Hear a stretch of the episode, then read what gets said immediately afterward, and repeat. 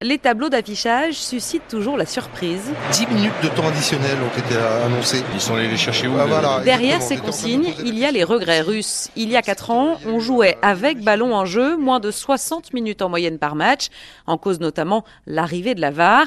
Alors au Qatar, la pérennisation des 5 changements et le hors-jeu semi-automatique ont fait craindre le pire à Pierre-Luigi Collina, président de la commission des arbitres de la FIFA. Chaque incident doit être décompté, blessure, changement, mais aussi célébration. Une minute par célébration et trois buts par mi-temps, imaginez le temps perdu. C'est donc à l'arbitre et ses assistants de faire le décompte avec des indications 30 secondes par changement, une minute par blessé. Une évolution logique pour Tony Chaperon, ancien arbitre, consultant Radio France. Une place euh, pour les huitièmes de finale euh, peut parfois se jouer au goal average. C'est dommage qu'un pays soit éliminé. euh, ils viennent se plaindre ensuite à l'issue de la compétition en disant bah ouais mais moi il m'a manqué 3-4 minutes alors qu'on était dans un temps fort, on aurait pu marquer un but. Avec le risque d'épuiser des joueurs dans une compétition où le physique va être déterminant.